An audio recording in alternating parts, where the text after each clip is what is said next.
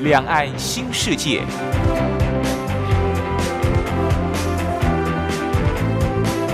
这是一个让您打开视野、胸怀两岸、放眼全球的云端世界。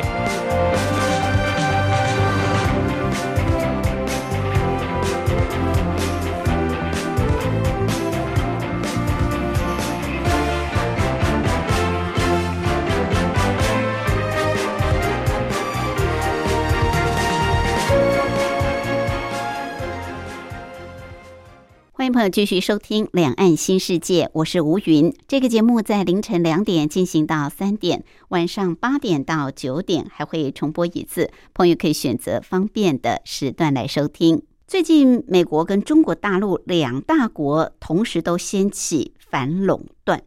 美国在去年的下半年开始，对于包括像 Google、脸书、苹果以及亚马逊提出反垄断措施。而中国大陆则是针对阿里巴巴、腾讯等等主要的电商平台提出反垄断。为什么要反垄断呢？反垄断似乎已经成为一个全球的议题。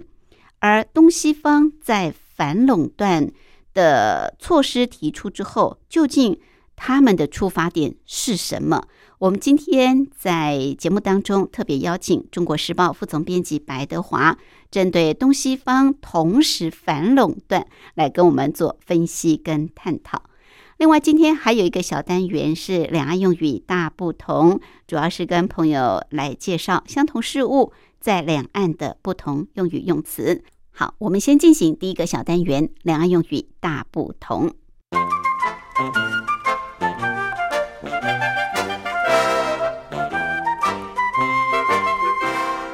两岸用语大不同，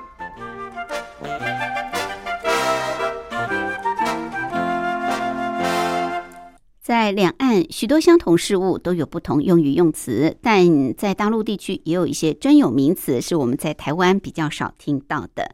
比方像是双轨价格，双轨价格指的当然就是两种价格啊。那它指的是什么价格呢？通常指的就是商品的定价跟售价，定价跟售价不同，叫做双轨价格。我们台湾大概不会用双轨价格来呃形容这个定价跟售价不同。确实，通常有时候定价会比较高，售价呢就便宜一些。那这在大陆地区就用双轨价格来形容。好，另外我们知道很多事情啊，必须要统筹来管理。这样子呢，才能够比较顺畅哦。就说你要横向，你不仅要纵向，你还要横向的联系，统筹管理。统筹管理在大陆叫做归口管理，归就是回归的归啊，口就是嘴巴的口，归口管理就是台湾所说的统筹管理。另外，在大陆还有一个专有名词叫做翻牌公司。我们知道打牌有翻牌，什么叫做翻牌公司呢？它指的就是本来是国家的行政单位，但是后来改头换面，重新改组成另外一个公司，就叫做翻牌公司。本来是一个行政单位，但变成一个公司行号，就叫做。翻牌公司，好，这是在大陆比较特殊用语的啊一些名词。翻牌公司、双轨价格，那另外大陆所说的归口管理，在台湾是称之为统筹管理。好，我们在音乐过后就进入今天的主题单元。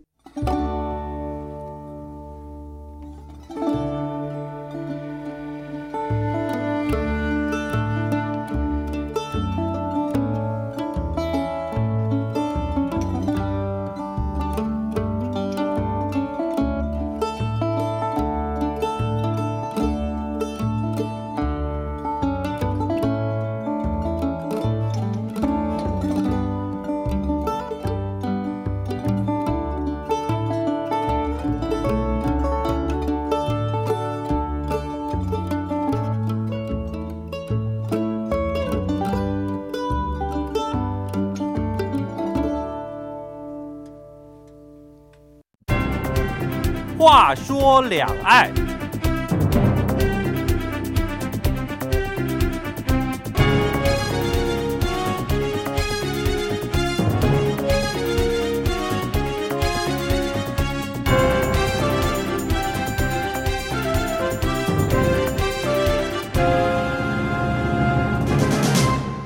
美国众议院在去年的十月六号，曾经针对亚马逊、脸书、苹果、Google 四大公司提出反垄断的指控，而欧盟在去年的十一月十号也曾经指控亚马逊破坏欧洲主要市场零售业的公平竞争。无独有偶，在去年十一月，大陆的市场监督总局网信办跟税务总局三个部门也紧急的约谈腾讯、京东、美团、快手、百度、滴滴等二十七家互联网的巨头企业，随后就发布关于平台经济领域的反垄断指南意见稿，向各界征求意见。看来，针对网络平台企业的反垄断、加强监管，已经似乎成为全球的趋势。我们今天就特别邀请《中国时报》副总编辑白德华，特别针对东西方的这个反垄断的议题来跟我们做分析跟探讨。副总编好，主持人好，各位听众大家好。好，最近美国、中国大陆两大国都同时掀起了反垄断。美国方面，呃，刚我们提到，在去年下半年就开始哦，对 Google、脸书、苹果还有亚马逊都提出反垄断的措施，而大陆也针对阿里巴巴、腾讯这些主要的电商平台提出反垄断。为什么要反垄断呢？是不是对经济造成很大的冲击了呢？对，我觉得应该主要就是因为它发展的太大，像个怪兽一样嘛。因为其实像 Google 跟那个。Facebook 啊，嗯，这些大公司，他们其实一开始其实当然很鼓励，因为这个对经济有效、有帮助嘛。是，对。那很多好像比如说 Facebook 跟 Google，他们现在发展到现在，那市值都是上几乎快八千亿上兆美金。嗯哼，对。而且用户你看，像 Facebook 大概接近三十亿了，二十七亿吧。是。那这种情况下，好，可能会就出现说，好像一般经济运行里面哈不太一样的状况。比如说，他推出一个政策。像脸书，大家都在用，嗯，但脸书它，我们知道脸书它本身哈，其实绑很多的相关的企业，它比如用收购、用并购的方式，哈，那 Google 也一样，像我们知道，像 YouTube，我们台湾以前创办，台一个台湾人创办了这个 YouTube 嘛，对不对？那好，二零零六年卖给 Google，啊，可能他拿了十几亿美金，是，好，那像台湾常用的有一个 IG Instagram，嗯哼，Instagram 就卖给 FB 嘛。那这个当初都只卖个十亿美金、十来亿美金，嗯哼。啊，可是那时候他们这些小公司可能还没有一些比较特殊的营运模式，对。但是好，今天如果大的大企业来并购了这些小企业，那大企业它本身的平台就很大，嗯。那如果一并购以后，它是不是可以互相的转换这个消费者、嗯使用者，版图更扩大，版图更扩大，嗯。那你版图更扩大，会变成一个现象，它一定是。并购小的，嗯，整个制定整个游戏规则，嗯哼，那你制定游戏规则的话，是不是就会变成等整个有垄断的一个现象出现？好，今天变成说，好，我可能垄断了以后，我来改变游戏规则，嗯嗯，你包括阿里巴巴也是这样啊，腾腾讯都是这样，是，然后就是说，今天你如果是一个有创新的技术的一个公司，哈，创立了以后，嗯，那好，今天阿里巴巴如果觉得说你以后有威胁我。我先花一点钱把你收购，那收购了以后就变成你要么不是被他创并购，要么就是你没有办法在他的这个那么大的平台下生存，生存没办法，你两边都没办法，嗯。所以这个就是一个垄断的概念嘛。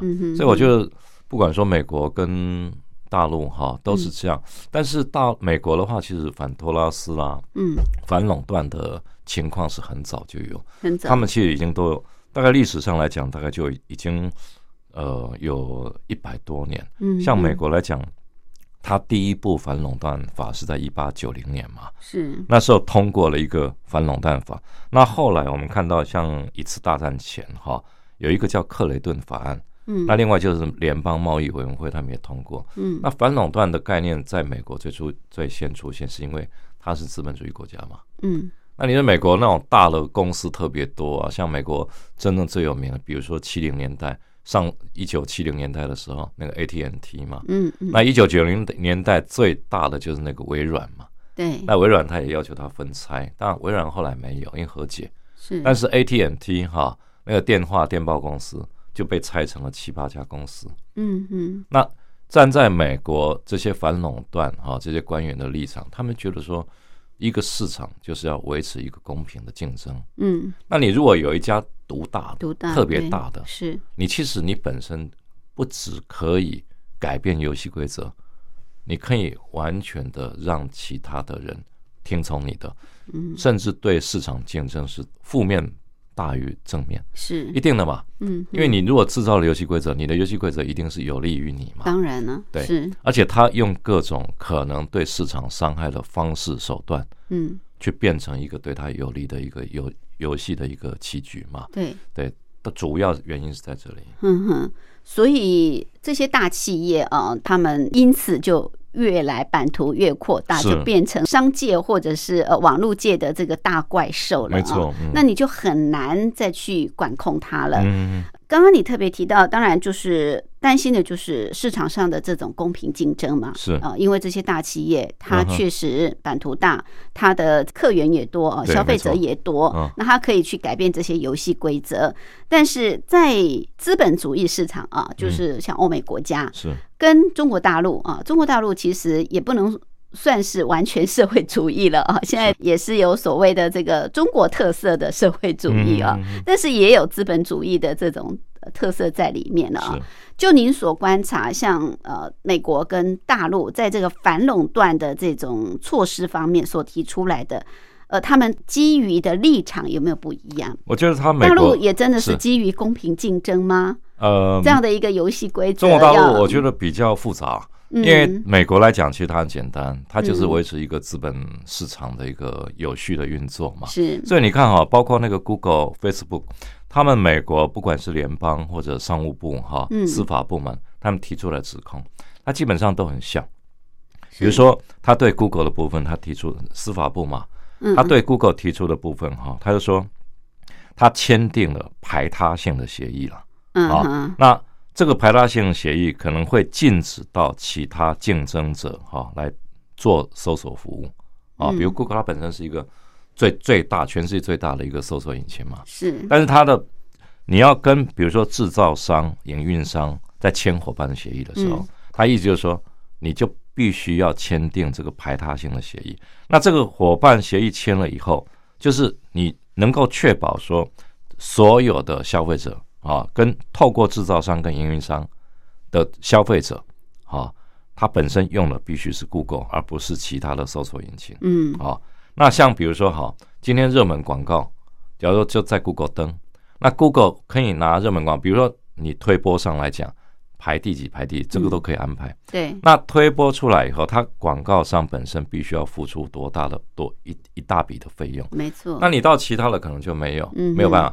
那其实对 FB 也是这样，都是排他性协议的概念哈。那他的美国的不管司法部其他部门，他提的感觉上一个就是只只有一个主轴，就是你这个这个市场必须要是开放透明。嗯，必须在基于一种游戏规则下做公平竞争。嗯，但是中国大陆就不太一样，因为中国大陆它本身哈，我觉得是这样子。因为中国大陆的市场经济，它虽然是也有资本主义的成分，但是毕竟它过去是国营经济，没错，它是社会主义体制。是，所以我觉得社会主义体制它再怎么样改，它有一个观念很重要，就是我必须能够有办法，政府要好好的控制这个市场。嗯，由政府来控制。对，因为因为他一直讲嘛，不是开放多元竞争。而且我们看最近，你说阿里巴巴、腾讯这些，嗯，那其实他有些罚款也罚的莫名其妙。嗯，但问题是为什么一直给你罚？他其实是给你提警告，说你再怎么大，你再变成怎么怪兽，嗯，你还是你还是我，我必须要在我的控制之下，嗯，不然我就会找茬啊。所以我觉得中国大陆跟呃美国可能出发点出发点不太一样。管控能力，嗯，中国大陆更重视的是一个管控。能力，但是美国它其实不见得是管控，而是要自由竞争，对对对，公平公平的自由竞争。而且现在哈，我觉得中国大陆有一个趋势了，嗯，就你够大的那些，比如电商平台，对，他们本身其实你看，包包括阿里，包括腾讯，嗯，他们本身一直在做跟金融相关的商品。对对对。啊，比如开银行，金融科技嘛，对啊，网络银行，嗯，那你网络银行本身如果做到那么大的时候，那中不止大陆这位中央怕，国有企业银行，那银行也怕，国有银行也怕啊，他们都担心到时候，对，如果真出问题，嗯，那真出问题的话，你央行也控制不了，对对，那政府的问题会非常多，是是。好，所以祭出反垄断法啊，祭出这样的一个措施，基本上在啊中国大陆跟美国还是有不同的立场，那考量的因素也不一样。不过，呃，刚您特别提到，就是说美国的这个反垄断作为啊，像是 Google 啊，还有一些社交媒体、脸书，他们都受很大的影响。嗯，那甚至呢，还有这个司法部啊，正式向他们提出这个反垄断的诉讼等等。呃，就您来看，你刚刚也特别提到，其实美国的这个反垄断法早在一八九零年就已经提出来了。那后来像是呃 AT&T，他们甚至还被要求分拆哦。是，嗯，这样子的命运有可能出现在像现在的这些呃美国的科技巨兽的身上吗？比方像是脸书啊等等，会吗？你觉得？我觉得比较难。呃，为什么？为什么？因为因为之前哈，时空环境不一样，对，时空环境不一样。而且我坦白讲，因为现在哈，你说像 AT&T 以前七零年代，那是半个世纪前了，嗯嗯，五十年前的事了。是对。那 AT&T 那时候整个社会舆论的力量，还有跟民众结合的力量没那么强。嗯哼。可是现在是社群媒体，Google、Facebook 啊，那苹果啊，还有那个。那个亚马逊，你不要看他们是好像是不是社群媒体，但是苹果跟亚马逊他们是比较属于呃装备，嗯，对你苹果本身用户还是非常多，商业用品，对商业用品啊，那亚马逊也是啊，嗯，那嗯哼，对，那你像啊像这些哈，他如果 Google 好今天对美国司法部提了诉讼啊，联邦贸易委员会提了诉讼，是，那可是 Google 本身会觉得很奇怪。他们比如说，Google 那边他们也有个强大的律师团队了。当然呢，那他团队就提出了很多概念、很多意见。嗯哼，比如第一个，你今天是能用什么来取代 Google？你好，你今天把 Google 分拆了，把 Google 的搜索引擎的力量减弱了。嗯，那你的替代品是有谁？第一个，他觉得没有；第二个，那会不会影响消费者的权益？嗯。那你从消费者权益来打诉讼，你消费者权益对，所以很多事情哈，你看哈，他为什么好今天提了诉讼？嗯，旷日费时，解决不了，那一定的。他很多问题必须要他，所以其实很多人在评论这些事情上都觉得不不可能站在就是美国官方能够完全百分之百胜诉的立场。嗯，因为他们觉得可能性不大。嗯，对，因为这个是涉及到消费者太多，而且几十亿啊。你几十亿全世界的都有，嗯，啊，但是另外就是说，像 Google 跟 Facebook 的部部分哈，我觉得会比较呃可能性的一个解决方案了，就是说，好，今天他们也做部分让步，嗯，因为其实我们看微软嘛，微软在九零年代的时候，也是因为说是一个反托拉斯的一个概念，反垄断嘛，对，是。那微软后来其实那时候也是因为绑很多消费品，对，比如说他和跟跟其他合作，你用我的。读者没有选择权利，嗯，你就必须要用它的，没错啊，比如不管 Android 或者什么其他系统啊，那可是这个其实就是违反了垄断的一个情况，对，啊，好，可是微软到最后，那美国还是解决不了，因为它实在太大，所以后来就变成说，好，大家互相退一步，嗯，我罚款。了事，嗯，所以他也没分拆啊，嗯，微软也没分拆啊，嗯，所以你看哈，其实，在很多像 FB，我们刚刚讲说，好，美国在去年的时候，整个提出了诉讼，但是像 FB、Google，他们在欧盟碰到了罚款多少啊？嗯，像 Google 本身的罚款已经超过八十亿美金了，是是，那你你你是一个怪兽，一个巨兽，你有钱，那是没没差，对不对？在资本市场里面，像面对这种科技的巨兽啊，大概只有更大的巨兽出来才能够被替代啊。除非是这样，很难去介入，或者是说很很难去改变。对啊，对，因为它太庞大了，它已经没有办法你能够去管控它了。是你说像那个 FB 哈，它其实像比如说他们之间的一个诉讼哈，比如说假设用 FB，它过去在并购几个大的。像 A B 在二零一二年了哈，他并购了那个 Instagram 嘛，嗯，他是花了十几亿美金并购。但是 A B 在二零一四年又并购了一个社群媒体叫 Whats A P P，嗯哼，两个其实在台湾都很有知名度。是，但是 Instagram 它其实就十几亿，那时候它还没有营运模式，嗯，就是很小，对，也还没有真的获利。所以十几亿其实，在 FB 那时候并购是 OK，嗯哼。可是二零一四年并购 Whats A P P 的时候，那时候它的营运模式已经出来，那所以 Whats A P P 是花了快接近两百亿，哇，所以快了十几二十倍。是，但是那时候他们跟他像 FB 祖克伯他们那边跟他签署协议的时候，嗯他们其实当时的协议是说，以后签了以后我并购你们，但我还是让你们独立运营。嗯嗯。你们都可以自己独立运营，嗯。独立发展一些消费的模式啦、消费群体啦，嗯。你的那个粉丝群啊，什么都可以。嗯。但是没过两年，因为他开始祖克伯那边开始推进一个所谓的一体化模式，因为一体化模式的获利更大，嗯，一加一大于二嘛。对，比如说把 Instagram、把 Whats App 的客人拿到跟 AB 的互通，对，那你想想看，对我们消费者来讲，我如果用了 AB，可是我直接接转到换就 Instagram。对，那现在也想要，哎，台湾很多，你看现在台湾很多人，嗯。他宁愿用 IG，对，他觉得啊，FB 那个老 Coco 的人才会用。没错，啊，现在都是这样子啊。年轻人喜欢 IG，所以你看是，好，可是这但个的话，是他在 FB 也一样看得到，哎也都看得到。所。以他们 对，所以所以你看嘛，他大的企业，嗯。他们像祖克伯他 FB，他们就认为说，那你为什么你司法部、你联邦贸易委员会、你检察长嗯。会觉得我们这样做不行？嗯。啊，他就觉得说，可是这是问题，就是在哪里？比如说你是一家小公司，你要发展这一类的，嗯，那怎么办？嗯嗯因为市场都被他对垄拿走了。嗯，对，所以我觉得从这种角度看，就是说嗯。啊，公说公有理啊，对两边可能各有各的一个，但是就最后看是怎么样。对，但是像比如说政站在政府机构，他很重视个人隐私的问题。嗯嗯比，如说，这是政府存在的一个目的嘛，没错，我们不要侵犯隐私，也保护个人隐私嘛。对，但是你看祖克伯 FB 的部分，他嗯，以前历年来，他他诟病啊，哎，他不是被诟病啊，嗯他他的那个个人隐私没保护好啊，被那个什么剑桥分析，是。整个透露上千万人的那个对，所以这个部分啊，他也不断的道歉嘛，对不对？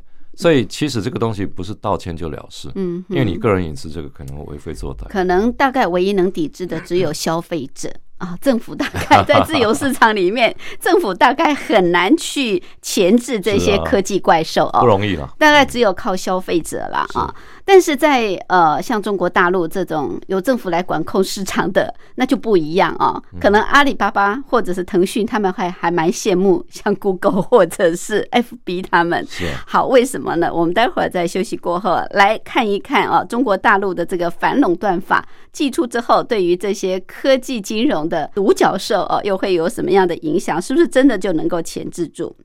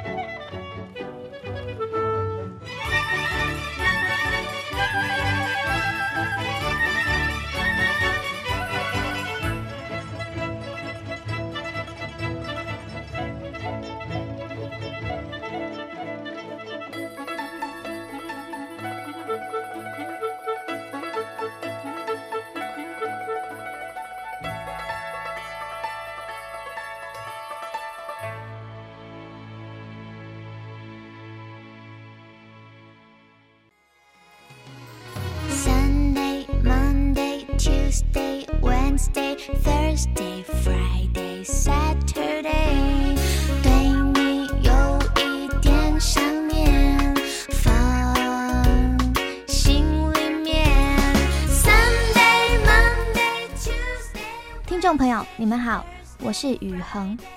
深呼吸，你会发现 everything's fine。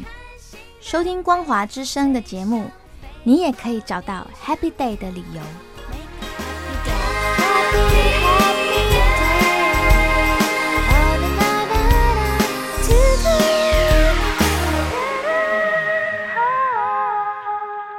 我是吴云，我们今天节目的贵宾是中国时报副总编辑白德华副总编，特别针对啊，目前可以说在全球一股风气就是反垄断的这个议题上来跟我们做分析跟探讨。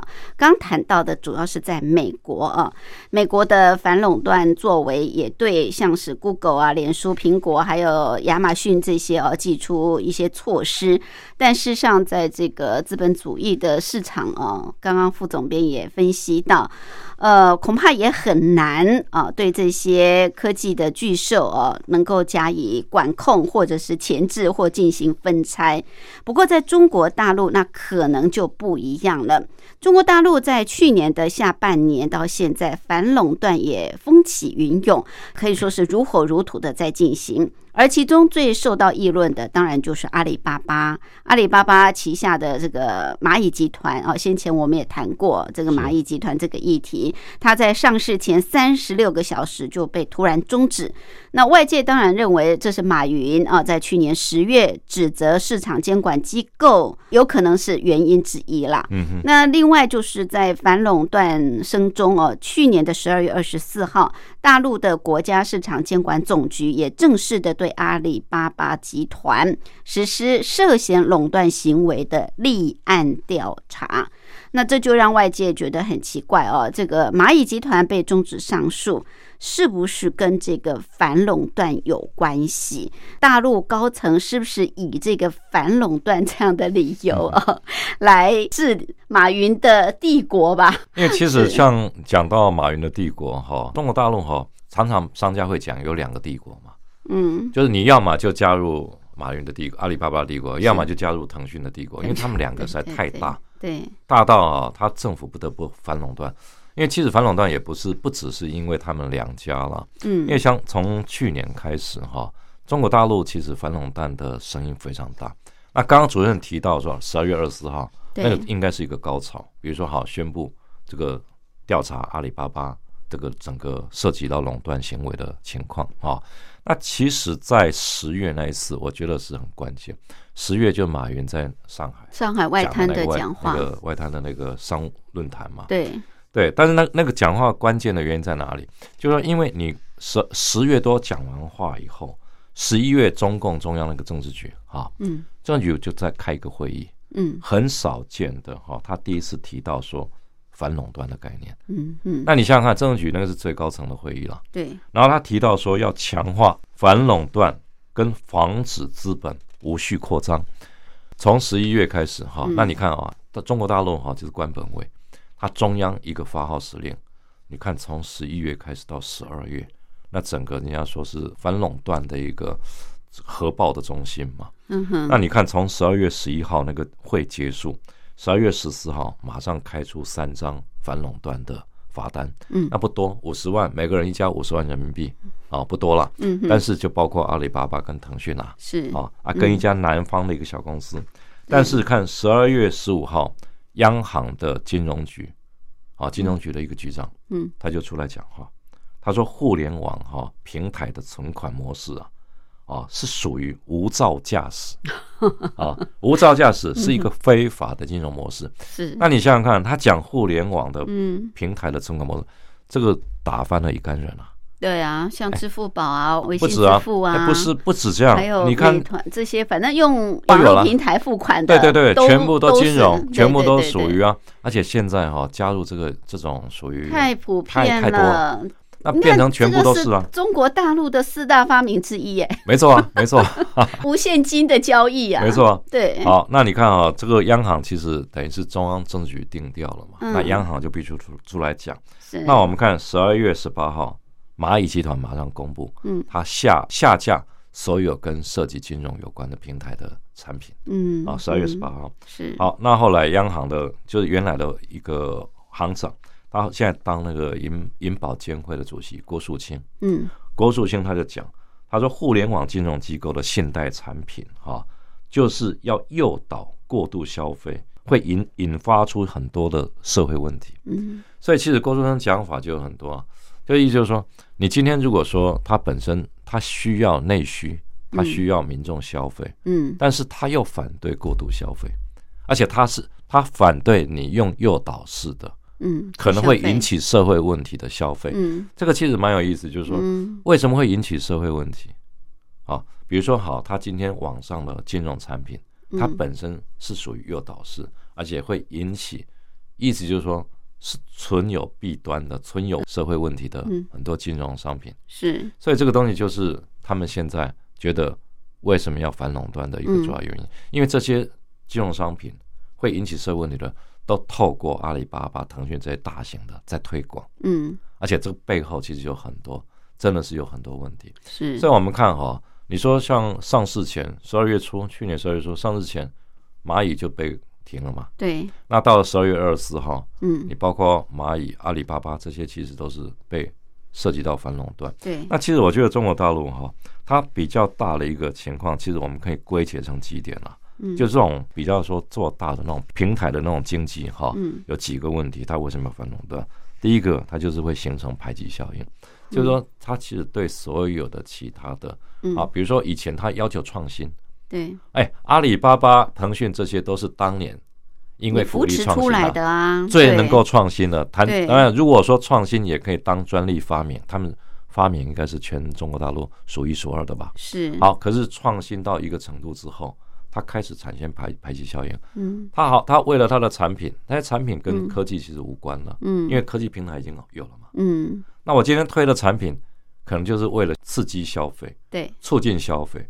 那这个部分的话，是不是好？我大家都会去买你的东西，嗯我上淘宝上用支付宝，那其他的商家怎么办？这就是产生第一个很严重的排挤效应。嗯嗯，然后第二二个，它对整个就是市场的竞争秩序是造成损害的效果，嗯。就是跟美国一样，嗯。你的整个市场秩序一定被你牵着鼻子走，嗯，那其他人都不要玩了嘛。嗯。那最后，我觉得他认为是整个负面的经济效应出现问题，负面负面经济，大于正面。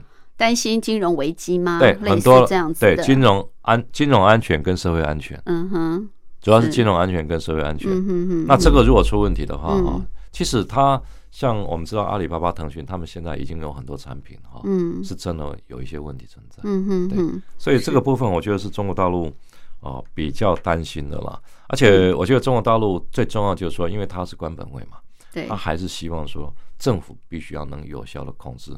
而当你发展到一个变成一个巨兽的时候，嗯，它管开始管控不了的时候，它就是要必须要下一个指令，嗯，就是你不能管控到不政府没办法管控的时候，那嗯就问题就出来。是对我觉得是这样子。为什么拿马云记起呀？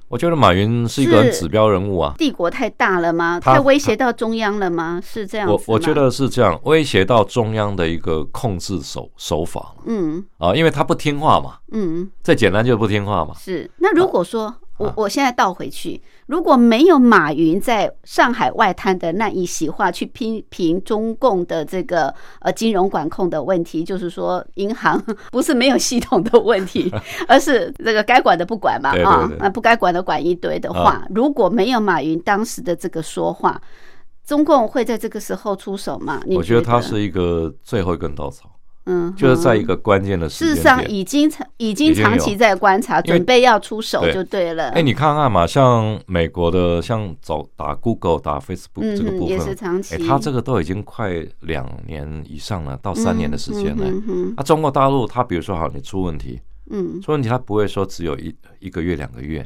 哦就打，他一定已经观察一段时间。嗯他从他在去年的时候，去年底把这个整个阿里巴巴，哎蚂蚁蚂蚁集团暂停，这个在全世界也很少见的，嗯，这个动作已经非常大。是，但是他去年暂停，可能前一年、前前年至少一两年的时间，嗯他已经开始有这个准备了。哦，他觉得这个问题再发展下去，恐怕不对整个经济会是一个很大的伤害。嗯哼，但是我觉得中国大陆也是因为面临到一个很大的问题了。是你想想看嘛，他一方面要刺激消费，为什么要？因为疫情嘛。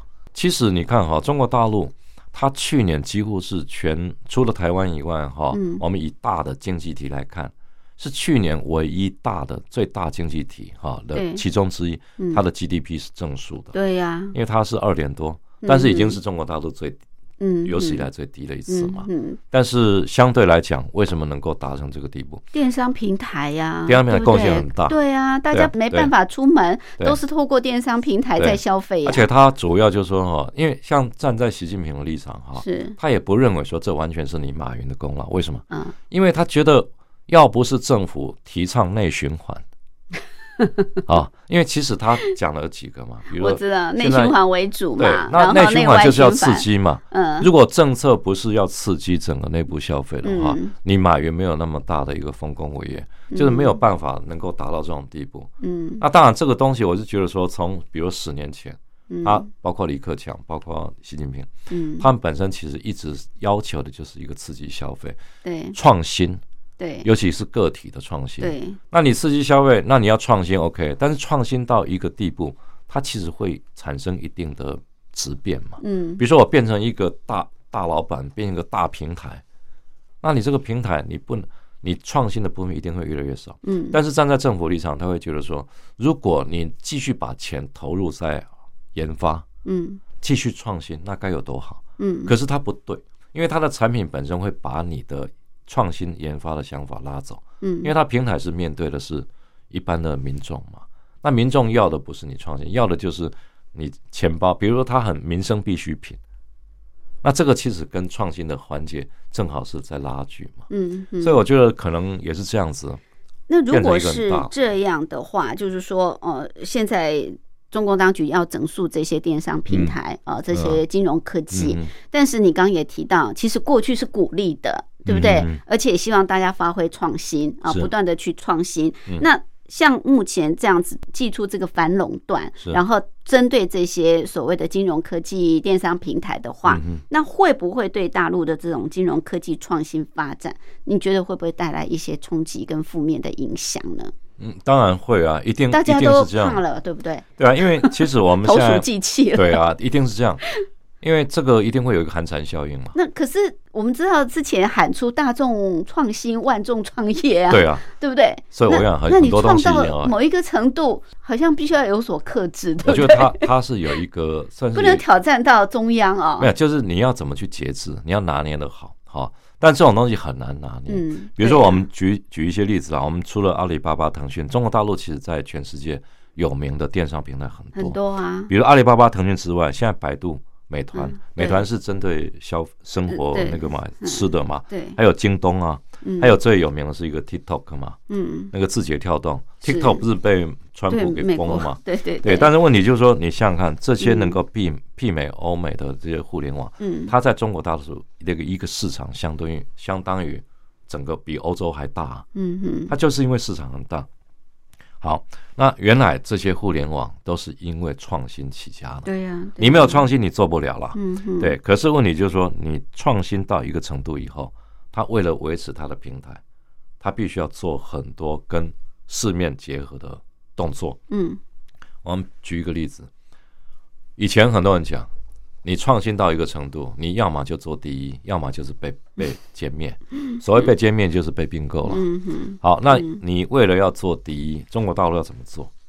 像比如说滴滴出行嗯，啊，滴滴出行是一个很有名的一个计程车的平对台嘛。对对，好还有呃，OFO，哦哎，F O，OFO，它那就是个那个自行车，呃？单车共享，对，这两个都很有名。嗯好，按你和滴滴出行来讲的话，他滴滴出行的 CEO 陈伟他就讲过一句话，哦，他说要我们要争第一，所有的公司投入不能设上限，嗯嗯不能设上限什么意思？嗯你必须要多少补贴给客户，嗯你就多少。为什么？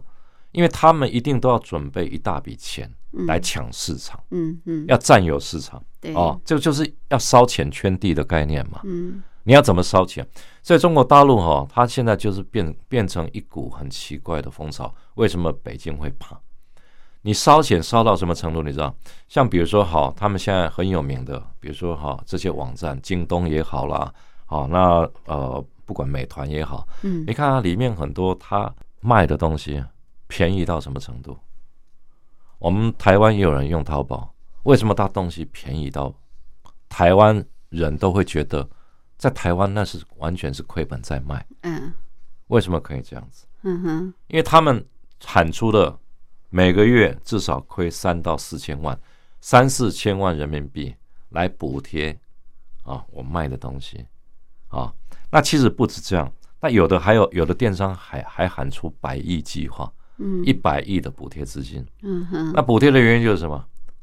啊，比如说我卖菜好了啦，啊，美团我卖菜，我卖菜一斤，比如说你高丽菜一斤在市场摊贩，你一斤可以卖五块人民币，嗯但是在我的团购网我的平台上，嗯我卖多少钱？一块钱以下，我零点五元，嗯五毛钱一斤。那你说你会去买他的五毛钱，还是买五块钱市场？嗯一定是跑去买五毛钱的嘛？是是，好，那所有的客户你变成会员了，对对，那会员来买我的东西以后啊，嗯那他这个市场他就壮大了嘛？对，他慢慢成会，那他是不是开始出现垄断的现象？嗯嗯那你一垄断的话，这个市场就扭曲了。嗯那你说这个一垄断，这边一大群人，市场上的摊贩怎么办？嗯小商店怎么办？嗯嗯。人家都不去买，嗯所以它会造成这种现象。嗯。所以我觉得他现在就是大陆他们走资本主义哈，一一走了以后就开始，我觉得走偏锋了，有中国大陆。就是一收就死，一放就乱。对，我想啊，因为它很多东西就是人家说狼性社会啊也有这个道理。对。比如说美国资本主义的话，基本上它就有一个规矩，对，但是中国大陆它一做大，它要么就是自己变成啊，就是山寨里面的头，对，但是所有人你就会嗯。变成被我驱逐出境，嗯。你绝对不能在这个领域出现。是。我觉得有点那种地盘了、嗯哼，那烧钱圈地嘛，嗯 OK，就是这种概念。对，所以创造了不少的这个帝国啊。是啊，除了阿里帝国之外，但是这当然就是威胁到中央的统治了，对不对啊？那甚至呢，在这一波的反垄断祭出之后，也有人提到，这会不会跟国进民退也有关系呢？嗯，还有就是，到底还有哪些企业在这一波反垄断当中会受到影响啊？我们待会儿休息过后，进一步来请教副总编辑。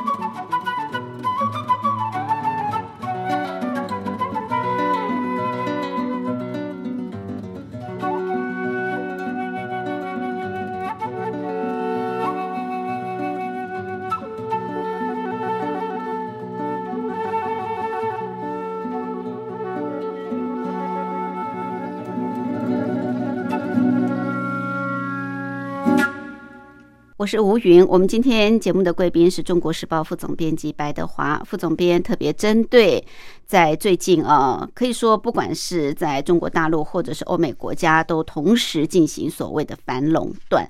究竟对于呃一般的这种资本主义市场，跟中国大陆的这所谓的有特色的社会主义市场啊，有什么不一样的地方？刚刚副总编也特别跟我们聊到，出发点都不太一样啊。不过在中国大陆这一波的反垄断，其实也是如火如荼在进行，而且也针对啊一些科技金融的电商平台。电商平台里面，刚刚你特别提到阿里啊、腾讯啊，或者是呃这个滴滴出行啊等等啊，美团都呃进行了这个，呃美团也进行立案调查嘛，是对不对？对那阿里也是嘛啊，嗯那可能还有呃哪些企业在这波受到冲击呢？我觉得大的大的那种，尤其电商的哈，这嗯。这个影响很大。那另外就是说，其实消费层面，像社区团购这一块，社区团购社区也团购。也被打到、啊，对，因为社区团购那个也是蛮夸张的了。因为社嗯。社区团购其实本来是因为疫情的影响，对啊。因，为疫情一出现，但是社区团购现在哈，它整个商业模式哈，就是已经走的太偏、太太极端了。嗯啊。比如说，它现在变成说，好，你比如说呃，一个区域它有一个团长嗯啊，团长就是要负责拉拉拢会员。嗯，那你会会员的话，这个有抽佣金，他已经走到这种地步嗯哦。那每个地方都是这样。那另外就是说，它低价倾销了，哄抬价格的情况，低价倾销。我们刚刚就是谈到嘛，对，对比如说像那，个，其实就是社区团购哈，他们推波助澜。嗯哼，比如为什嗯么一斤可以卖到几毛钱，那真的对一般的商家冲击很大，冲击很大。市场，尤其传统市场也是，所以其实它反垄断的概念哈，嗯。也包括这一块，嗯哼，它就变成说，好，你只要是涉及到垄断的，它全部都弄都处理。嗯，所以他上次其实开就国务院新闻办特别开了一个会，嗯。就针对社区团购。嗯。那大家说啊，社区团购也有问题，对，但是其实真的疫情下啊，什么新鲜事都有是是是，所以那时候其实包括很多，我们看到说，除了电商平台，像其实社区团购跟电商平台也有结合，当然了，当那也然结合了。对对，像拼多多，拼多多其实后来也立案了嘛。嗯哼，那拼多多本身跟社区团购很多都是相就是互相结合在一起，嗯哼哼就互相去做啊。那其实大概以现在目前整个社区团购的前几大来讲啊，嗯他们其实现在都成为目标。比如说最有名像兴盛优选哦嗯，它是跟京东投京东投资的兴盛优选。在京东本身，你看它电商平台，它小结果下面它也有一个团购的一个呃网站嘛，嗯对，那像实惠团，那阿里巴巴它是阿里巴巴下面合作，嗯。所以你们看，我们看说很多社区团购这个部分，他们就看准说，哎，这个商机，电商平台几乎都投资下去，嗯啊，不是阿里巴巴就是腾讯啊，不然就是京东那几家，所以我觉得大的电商平台应该是这一波。呃，中共中央哈就是锁反垄断锁定的，嗯，但是哼从去年看，除了说中比较大型的这些企业之外，嗯。哈、它其实从二零一九年开始，你包括万达，包括海航，那也都是海反垄断的对象，嗯哼，所以看起来它应该也不是只有针对电商。嗯。在这两年的一个趋势看，嗯。其实除了电商之外，具体的那些就是实业、嗯。企业、企业企业界，我得觉得也都是。是对。这个跟这些年来国进民退有没有关系啊？嗯因为根据大陆媒体的报道，二零一九年嗯有一百六十五家上市公司易主，嗯那其中百分之二十六点六七是被国企收编。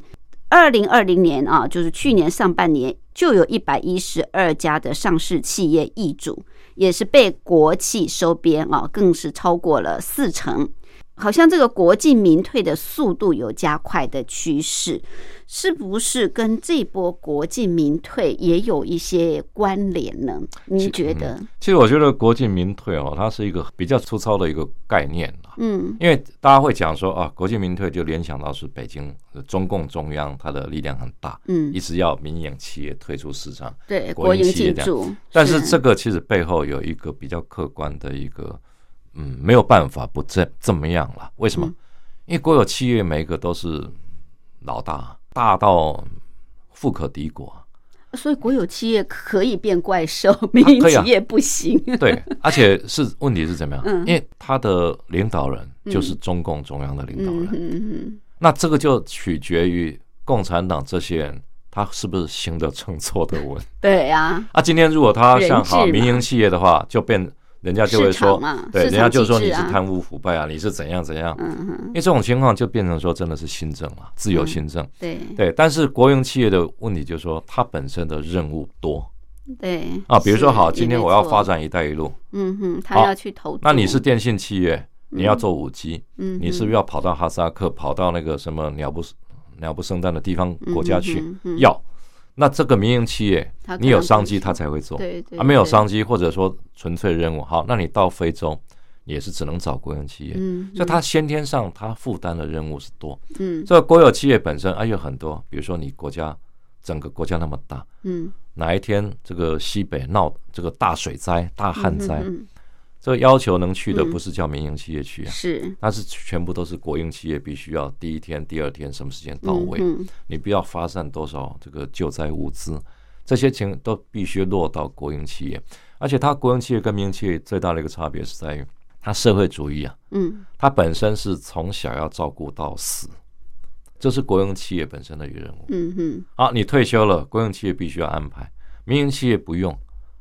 啊，所以我觉得这个是国国营企业国跟民之间的一个差别。嗯嗯，可是国进民退的话，就是说民营还有一个比较客观的情况，就是说你民营企业完全只有按照资本主义的方式来走，嗯，它没有社会主义这一块。当然，按社会主义反而会排斥你，嗯，因为社会主义会觉得说，哎，你你要来给我贷款，你有没有押金？你有没有不动产可以抵押？嗯那国营企业不用啊，国营企业就国家有保证，是。但是民营企业你一定一定要有不动产，一定要有什么你才能好、所以你要说国进民退是不是有影响？我觉得当然会有，嗯哼对，但是在越不好的情况下，嗯。以中共的一个做法啊，大陆的做法，那基本上就是还是优先会保障国营企业。嗯，对对，这波反垄断法祭出之后，会不会对中国大陆像现在不断的提到，就是提振内需这一块有一些冲击呢？我觉得多少会，多少会，因为对对，都多少都会。嗯。但是问题就是说，哎，他他很矛盾啊，嗯，因为他一方面又希望刺激消费，对，一方面要你又要弄这样，块对。很重要，对，但是他又担心你万一真的控制不住，对，因为所谓吃，受到社会社会冲击更大。对，因为这个就是所谓灾难财嘛。嗯，比如说，好，疫情很大的时候，嗯，那你这些企业本身，你你要我凭凭良心来看你到底有没有按照这种方式？嗯可是很多人也的确是不凭良心嗯，就是趁机发灾难财嘛。嗯，对，那所以这种也很矛盾。对，但是你说对他有没有影响？我觉得一定会有影响。一定会冲击，是是是，OK。好，我们非常感谢中国时报副总编辑白德华，特别针对在东西方反垄断，在最近哦，可以说是成为全球的趋势，来跟我们做分析跟探讨，让我们了解一下有哪些不同的做法跟立场。谢谢。好，谢谢。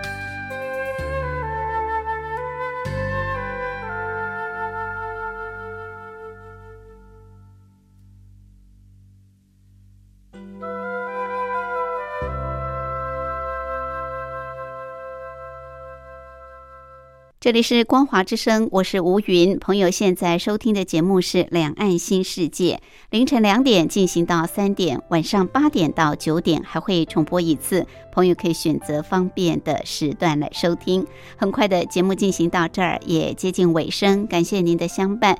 有任何宝贵意见，或是要跟吴云聊聊天、谈谈心、话话家常，都欢迎您随时随地来信。